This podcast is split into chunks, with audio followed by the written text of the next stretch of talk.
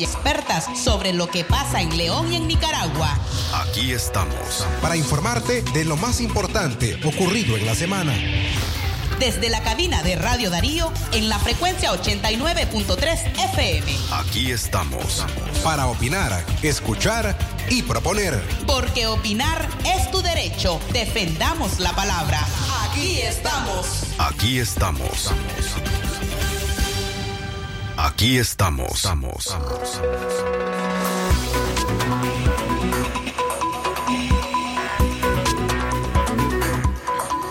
Aquí estamos en esta mañana de sábado, de sábado 15 de mayo del año 2021. Ustedes, eh, ¿cómo están? ¿Cómo se encuentran en este fin de semana? Les saluda en esta ocasión Francisco Torres Tapia en esta audición de Aquí estamos. Gracias por acompañarnos en el lugar en donde se encuentre, en su casa, en su oficina, en un vehículo taxi, en una ruta de transporte viniendo hacia León oyendo hacia otro departamento en el país o a las personas que nos, nos escuchan desde fuera de Nicaragua y que lo hacen a través de nuestro sitio web www.radiodarío8913.com. A como de costumbre, nuestras líneas telefónicas, el 23 11 27 79, las líneas de WhatsApp, el 58 00 50 02 y el 8170-5846. Las líneas para que usted participe en este programa para saber, primero, cómo andamos sobre la situación del COVID en el país. ¿Qué nos dice los informes más recientes, tanto de Ministerio de Salud como del el Observatorio Ciudadano?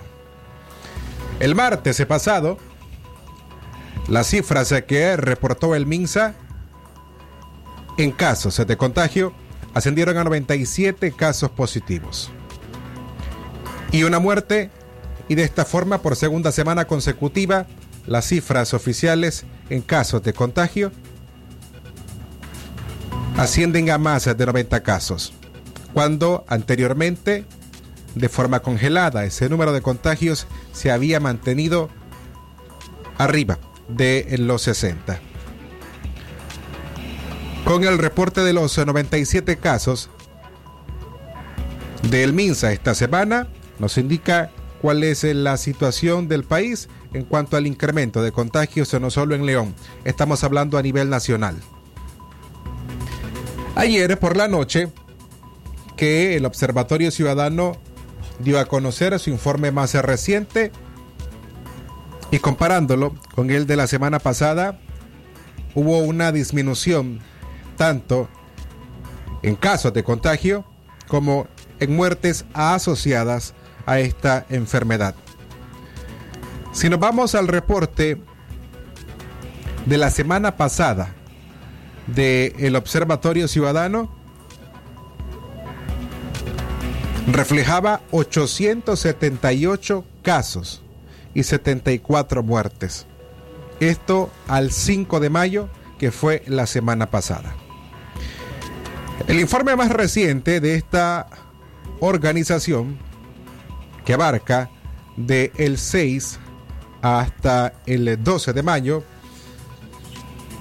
se reporta un acumulado, bueno, esto desde que inició la pandemia, de 15.756 casos, pero para esta semana reportan 499 casos.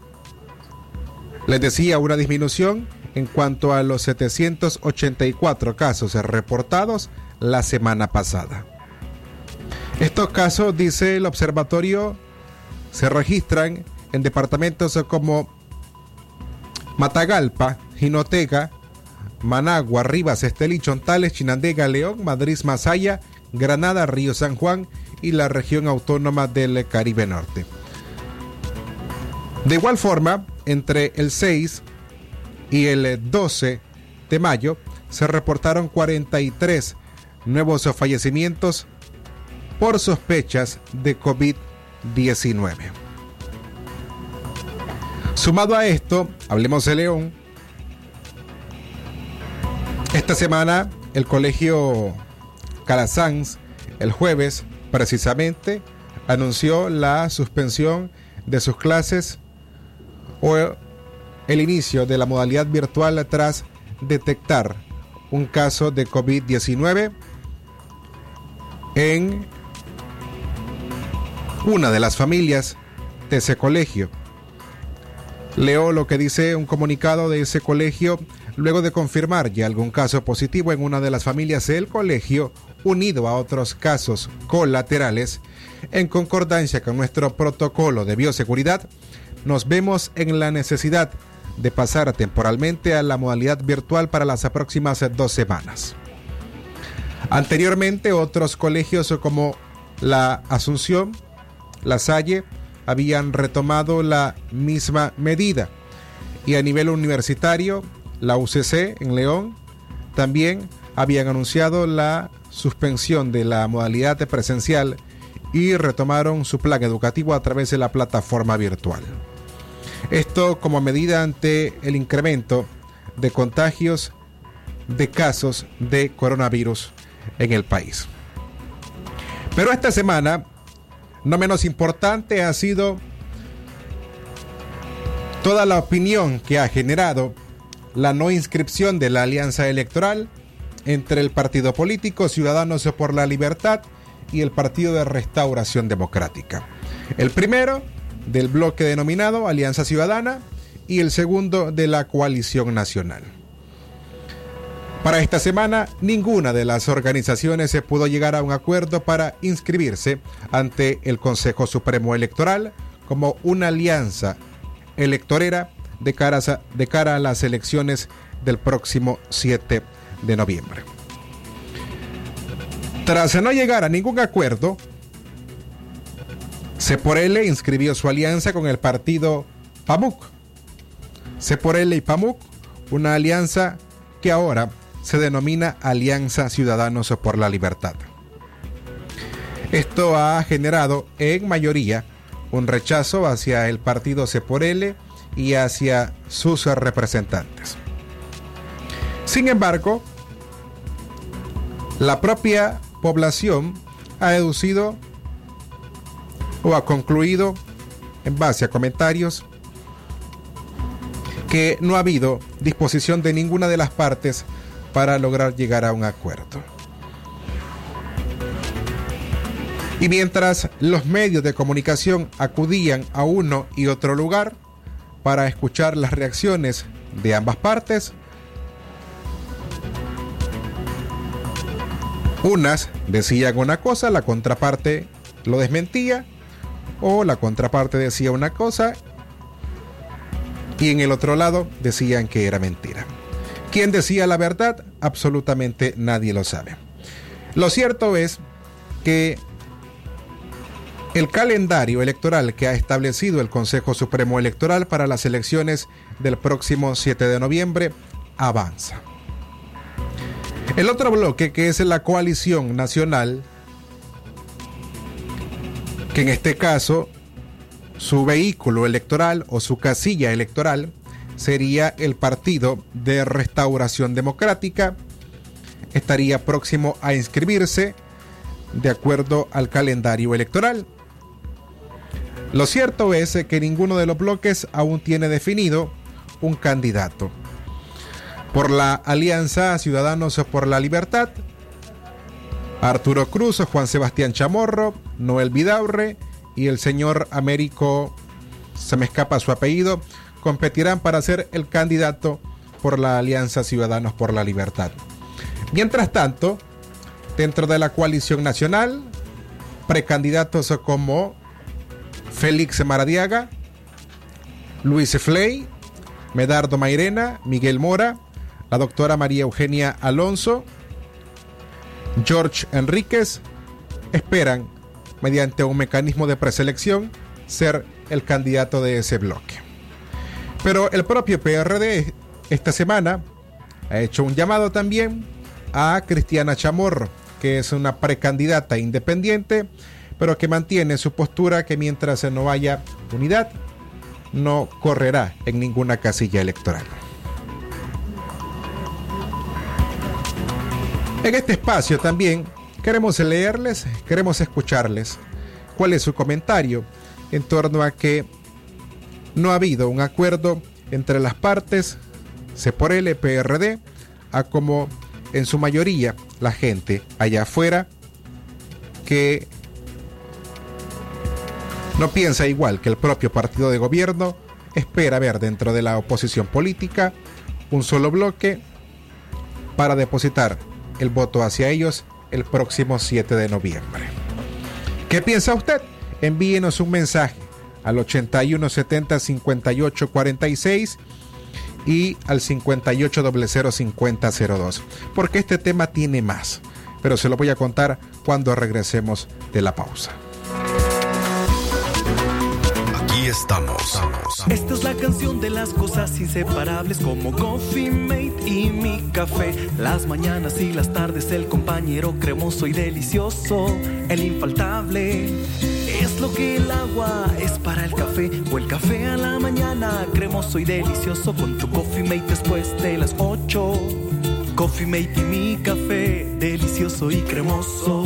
Yeah, yeah. Coffee Mate, el compañero cremoso y delicioso de tu café. Es natural cuidar de quienes queremos. Por eso es natural elegir la mejor protección para tu familia. Con jabón Solenti antibacterial y su fórmula natural de extracto de yogur, mi piel y la de mi familia toman un baño de confianza, nutrición y frescura todos los días. Por eso, nuestra piel se ve y se siente saludable. Con jabón Solenti, sentir bienestar es natural. Distribuido por Echamorro Industrial. Ahora, en Distribuidora La Merced, todos los productos de la canasta básica los recibirás hasta la puerta de tu casa. Sí, escuchó bien. Solo haz la solicitud al teléfono 2311-0824 y nuestro repartidor llevará la mercancía hasta tu hogar. El mejor servicio delivery y precios sin competencia. Solo en Distribuidora La Merced. Dinero que rinde más para usted. El envío a domicilio tiene costo adicional. ¿Sabías que el Colegio Americano imparte clases de inglés en el Colegio Calasanz? Sí, estamos en el Calasanz. No detengas tu futuro, cumple tus metas, cuida a los tuyos. Aprende inglés en nuestras clases presenciales y en línea. Estricto protocolo de bioseguridad, medidas preventivas y de detección temprana. Puesto médico durante toda la jornada. Material didáctico en línea totalmente gratis. Para mayor información, visita nuestra página web www.eli.edu.ni o llámanos al 8247-1557. Recuerda, estamos en el Colegio Calasanz, Instituto de Inglés del Colegio Americano en León. Conectando al mundo. Inicio de clases 15 de mayo. 15 de mayo. Aquí estamos. Estamos, estamos, estamos.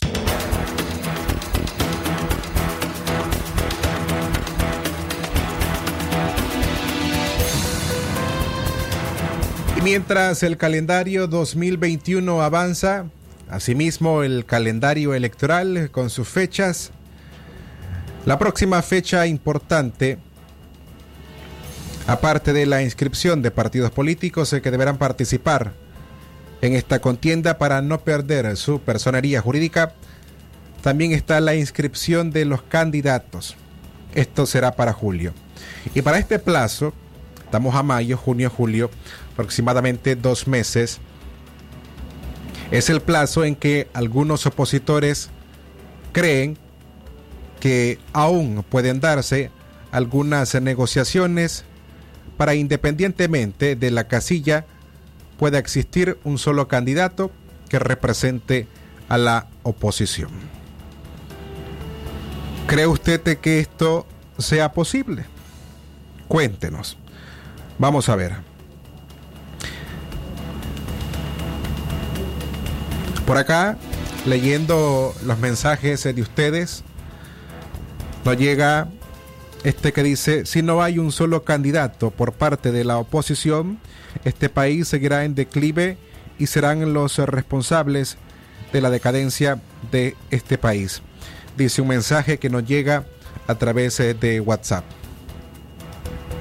Y hay muchas reacciones, por supuesto, Algunas en apoyo a la propia coalición nacional, otras en rechazo a Ciudadanos por la Libertad, pero ha habido una serie de calificaciones, descalificaciones de una parte y de la otra, lo que deja en evidencia que aún en nuestro país no existe esa cultura de diálogo sin que el uno y el otro se tachen, se descalifiquen, se agredan y no vean la parte más importante que es llegar a un acuerdo en determinado problema. Nosotros hemos estado dando espacio a cada uno de los precandidatos, tanto de coalición nacional como de Ciudadanos por la Libertad, para ir reconociendo sus posturas mientras avanza a lo que ya me he referido el calendario electoral. Hay quienes eh, aún mantienen sus aspiraciones a la presidencia cuando hace solo unos meses hablaron de que si no veían indicios de unidad se retirarían de este proceso o de este ejercicio. La mayoría entonces mantienen sus aspiraciones y estarían participando en cada mecanismo de selección por parte de cada bloque, tanto en Ciudadanos por la Libertad como en la coalición nacional. Y dentro de estos ejercicios, ayer le dimos espacio al señor Arturo Cruz, que es uno de los precandidatos a la presidencia dentro de la Alianza Ciudadana, integrada por Ciudadanos por la Libertad y la Alianza Cívica por la Justicia y la Democracia. Conversando con este señor que aspira a la presidencia y de cual la mayoría tiene conocimiento en cuanto a su currículum y su carrera, tanto académica como diplomática, fue el primer embajador del gobierno de Daniel Ortega cuando regresó al país, el primer embajador de Nicaragua en Estados Unidos. En esta plática que sostuvimos con él, le preguntamos cuál es su argumento para decir que yendo divididos, la Alianza Ciudadana podría derrotar a Daniel Ortega.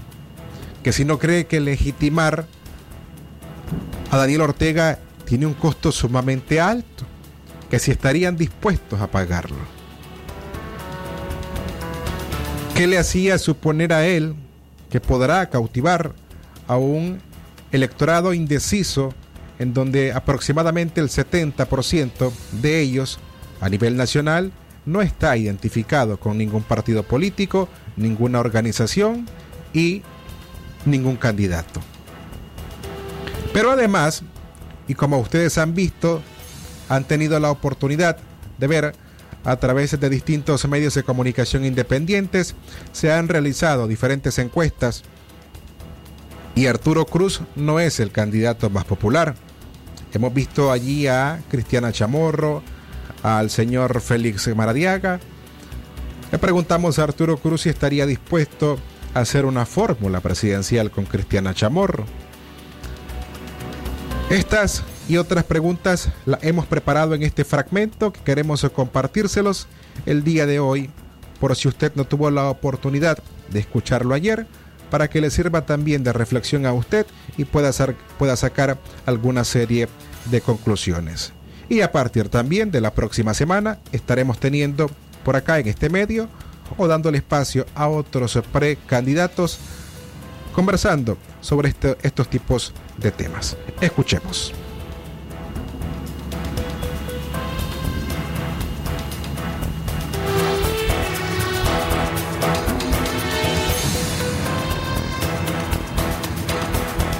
Aquí estamos Sí, basado en los anteriores eh, resultados electorales en donde no se pudo unir a la oposición en este proceso electoral eh, que no ofrece las garantías mínimas de transparencia, tengo que preguntarle cuál es su argumento principal para decir que la Alianza Ciudadana o la Alianza Ciudadanos por la Libertad por su cuenta podría derrotar en noviembre a Daniel Ortega. Bueno, el primer punto es de que lo que se ha planteado es de que no tenemos eh, plataformas electorales eh, unificadas. Eh, y desde un momento, claro, para mí desde un primer momento eso resultaba evidente. Como ustedes pueden ver, ahora tenemos un archipiélago de plataformas electorales. eso no quiere decir, por supuesto, de que no podemos seguir trabajando en función a la unión tomando en cuenta de que todavía el calendario electoral que nos impusieron arbitrariamente eh, que la inscripción de los candidatos sería a finales de julio. O sea que todavía hay espacio para trabajar en, en, ese sentido. Ahora, lo que yo planteé es reconocer una realidad, un hecho consumado, que no íbamos a tener coincidencias en las plataformas electorales. Y una de las razones por que yo argumenté eso, sobre todo pensando en el PRD, es porque cuando se tiene una discusión, una negociación, entre comillas, de manera pública, es porque no querés negociar. Las negociaciones efectivas se hacen con discreción. Entonces yo desde un primer momento, cuando vi que había un testigo de por medio, que habían documentaciones públicas, eh, que básicamente lo que se trataba era de tener una, eh, una presencia mediática que, que fuera funcional a los intereses, sobre todo del PRD, pues yo dije, esto no va a ir a ningún lado. En el escenario de que Arturo Cruz sea el candidato por la alianza Ciudadanos por la Libertad, ¿no cree que el riesgo de legitimar a Daniel Ortega sea sumamente alto? A ver, si yo, primero que todo estamos claros de algo. Eh, yo personalmente, y creo que los miembros del partido nunca van a participar en un proceso donde uno eh, tenga la función de quedar en segundo lugar y de legitimar un proceso que a todas luces sería inaceptable. Eh, yo estoy en esta contienda, como están todos los precandidatos, y como está por él para ganar. Si no, obviamente, este es un ejercicio que desde mi punto de vista no tiene sentido. Y yo quiero que te recordes de que tengo un precedente familiar muy fuerte en mi vida, que es el de mi padre en el 84, que rehusó legitimar una farsa electoral. Y eso yo lo tomo muy en cuenta en mis decisiones. Ahora bien, eh, yo siempre he creído de que el sandinismo, eh, el orteguismo, tiene un techo del que no puede pasar. Inclusive lo he dicho a lo largo de los años. Y siempre he creído, y ahora más que nunca, que su famoso piso está totalmente compactado ¿Y por qué es que en el 2006 se perdió? Porque la familia liberal iba dividida. Si vos ves cuánto sacó Montealegre y cuánto sacó el doctor Rizzo, más del 55%. Y si a eso le sumas el 6% que sacó el MRS con el doctor Jarquín, el 60%. ¿Y, ¿Y qué fue lo que falló en ese momento? Precisamente la ausencia de poder señalarle a los nicaragüenses, como siempre ocurrió en, elecciones anteriores, lo que los especialistas en el tema llaman el voto útil. ¿Dónde yo voto para garantizarme que Ortega pierda? Y por eso es que si vos te fijas en el comportamiento electoral en elecciones anteriores, siempre al principio iba ganando Ortega en las encuestas, hasta que llegaba el momento en que los independientes se definían con claridad. Pero, pero el voto útil puede ser una moneda al aire. Podemos regresar a las elecciones en 2006, en donde aproximadamente más del 60% de la población se abstuvo de votar. No, realmente fue el 40%, en el 2006 fue el 40%, ¿verdad? Eh, o sea que ha tenido una tensión considerable. Por eso es que acabo de publicar un trabajo precisamente hoy, diciendo que la abstención es el problema principal. Y creo que de cara al futuro tenemos que abocarnos eh, a, enfrentar esa situación, suponiendo que tomamos la decisión de participar en el ejercicio electoral. Ahora bien, por eso es que también, y déjame reafirmar este punto, yo sí creo en la importancia de buscar esa unión eh, para finales de julio, en los liderazgos, en las candidaturas, porque creo que abona a la participación electoral. Eh, pero sí eh, el cálculo de Ortega, en mi opinión, en este momento es abstención. La abstención es el gran enemigo. Y por eso es que también hay que seguir trabajando por la unión.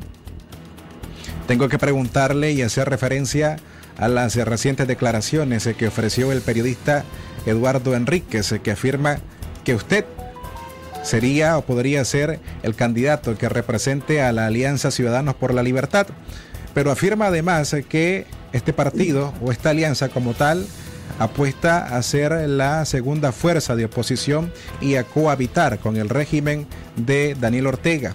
Estas declaraciones, ¿qué reacción le merecen? A ver, yo estimo muchísimo a Eduardo Enrique, tengo una mitad de años, inclusive su libro, yo, él me pidió un comentario que eh, de manera amable incluyó entre los comentarios que se referían a su libro. Eh, así que desde el punto de vista personal, solamente puedo hablar cosas amables de mi amigo de muchísimos años, pero discrepo con él. Obviamente me imagino que él debe tener una relación muy cercana a Kitty para poder imaginarse qué están pensando los ciudadanos por la libertad y enmarcarse en ese juego. Yo te puedo decir categóricamente de que Eduardo se equivoca, ¿verdad? En ese tema. Ahora, con lo que ha ocurrido en estos días recientes y tras la inscripción de la Alianza Ciudadanos por la Libertad, al no llegar a un acuerdo con el Partido de Restauración Democrática, hemos visto un tsunami de críticas hacia, en las redes sociales hacia Ciudadanos por la Libertad, hacia su representante, en este caso la señora Kitty Monterrey. Este costo político, a pesar de haberlo escuchado decir que aún apuestan a la unidad, este costo político, ¿ustedes están dispuestos a pagarlo? A ver, pero es que yo me pregunto, ¿quién es más creíble? Y te lo pregunto a vos el PRD, que es una hechura de Daniel Ortega, o Ciudadanos por la Libertad. Es impresionante que en ese intercambio de imágenes y de posiciones, el beneficio de la duda se lo den al PRD. A mí me parece asombroso.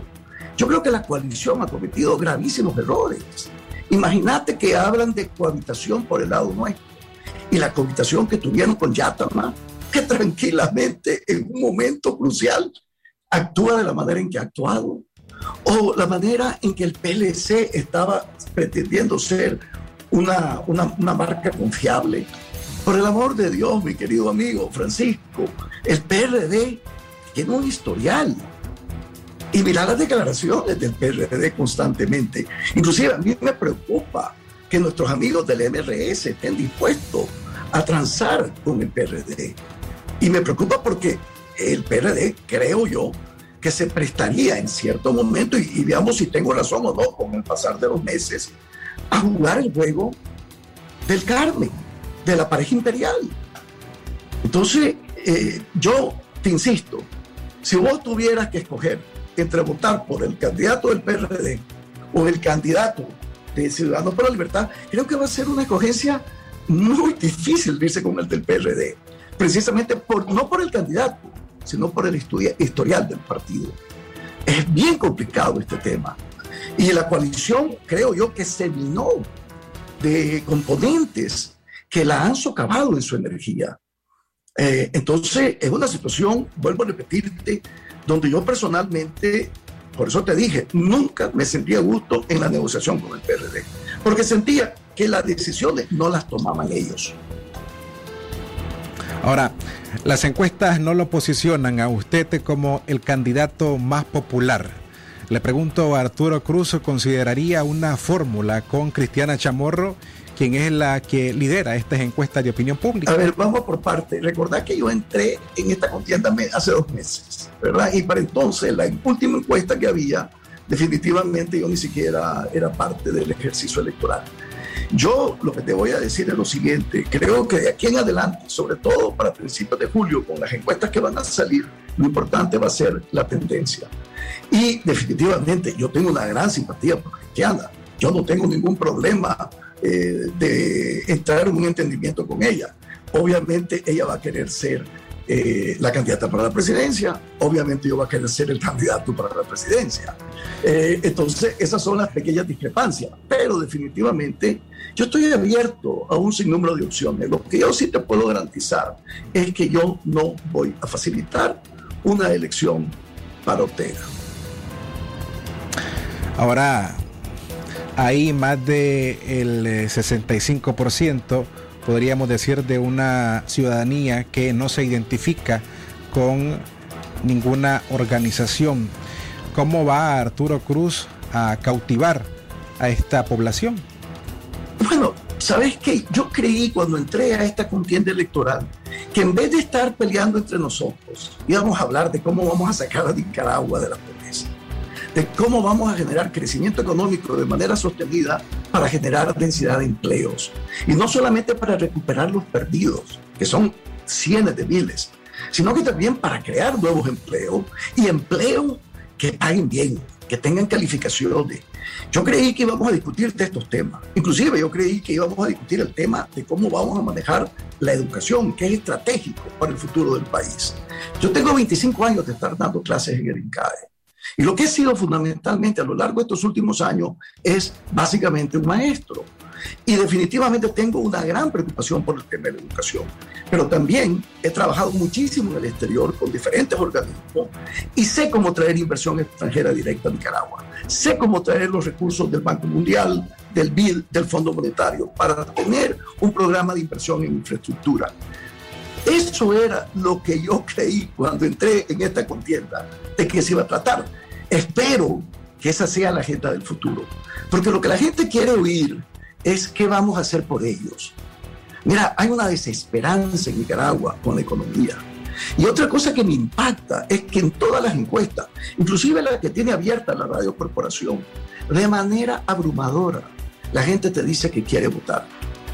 Entonces, eh, ojalá que de cara al futuro podamos encaminar esta discusión en función a esta agenda. La agenda, ¿qué podemos hacer por la gente de este país? Y sobre todo por los pobres de este país, que ahora son la gran mayoría, ¿verdad? Y que tenemos que resolver ese tema. Pero ¿cómo quitar eh, en una gran parte de la población ese pensamiento o señalamientos que hay de que se por L, que la alianza cívica y que detrás de ellos está el gran capital que está dispuesto a cohabitar con Daniel Ortega. ¿Cómo despejar o cómo quitar ese pensamiento de la ciudadanía? A ver, yo te lo, Claro, primero que todo, vamos por parte. Es un pensamiento inducido. Obviamente hay lo que se le llama las matrices de opinión pública, que vos muy bien las conoces. Entonces, definitivamente nosotros tenemos que contrarrestar esa matriz. Eso le va a tocar a Ciudadanos por la Libertad y a los que simpatizamos con esa alternativa. Pero déjame decirte algo. ¿Cómo vas a sacar a Nicaragua de su estancamiento sin el sector privado, grande, mediano y chiquito? Sin el sector privado que tiene que ver también con la inversión extranjera. Yo hasta ahora no he visto un país que salga adelante con el esquema socialista. Ya Nicaragua experimentó la década de los 80. Obviamente no queremos regresar a ese momento. Veamos el escenario a Arturo Cruz en un posible gobierno derrotando al régimen de Daniel Ortega. ¿Estaría su gobierno cumpliendo esa demanda de familiares de víctimas de la represión de más de 300 personas que murieron en el contexto a partir de las protestas del año 2018, se encargaría a su gobierno de perseguir a estas personas para que respondan a un proceso de justicia. Por supuesto, toma en cuenta lo siguiente, no solamente los que cayeron asesinados, sino los que han estado encarcelados injustamente.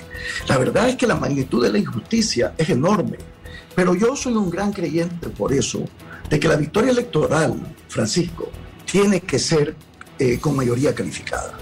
Si no tenemos mayoría calificada en la Asamblea, ¿cómo vamos a cambiar la institucionalidad podrida del sistema legal?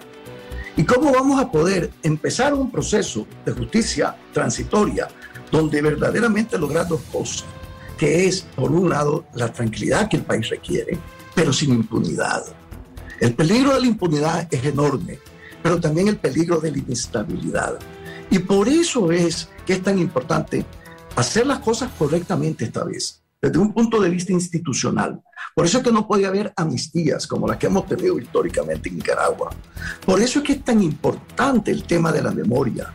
Porque si no hay memoria, volveremos a repetir estos grandes pecados que verdaderamente ensangrentan, que nos debería dar vergüenza como nación en el pasado.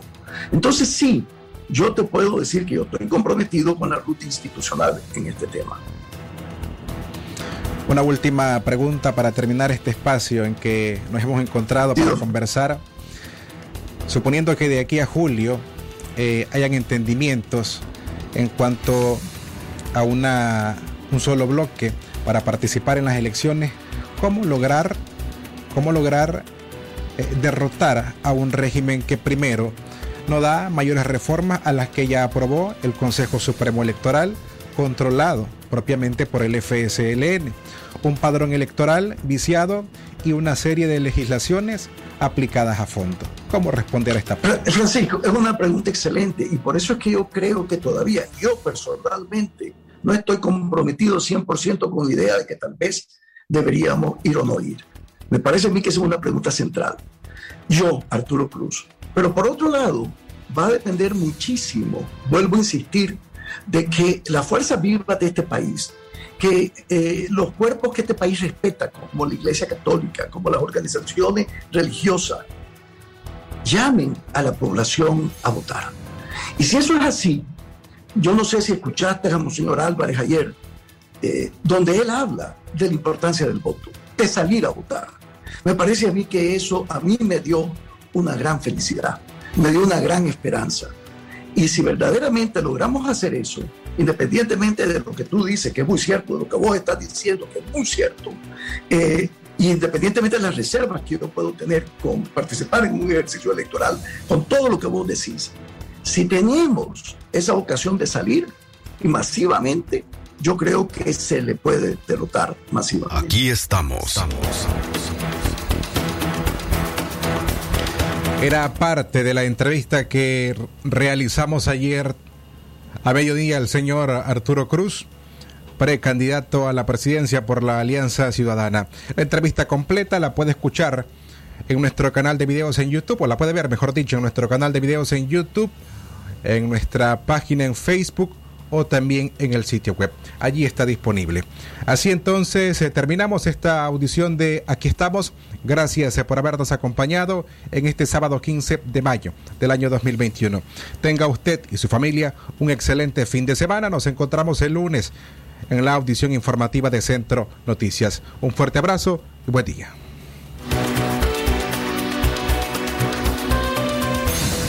Usted escuchó su programa Aquí estamos. Aquí estamos.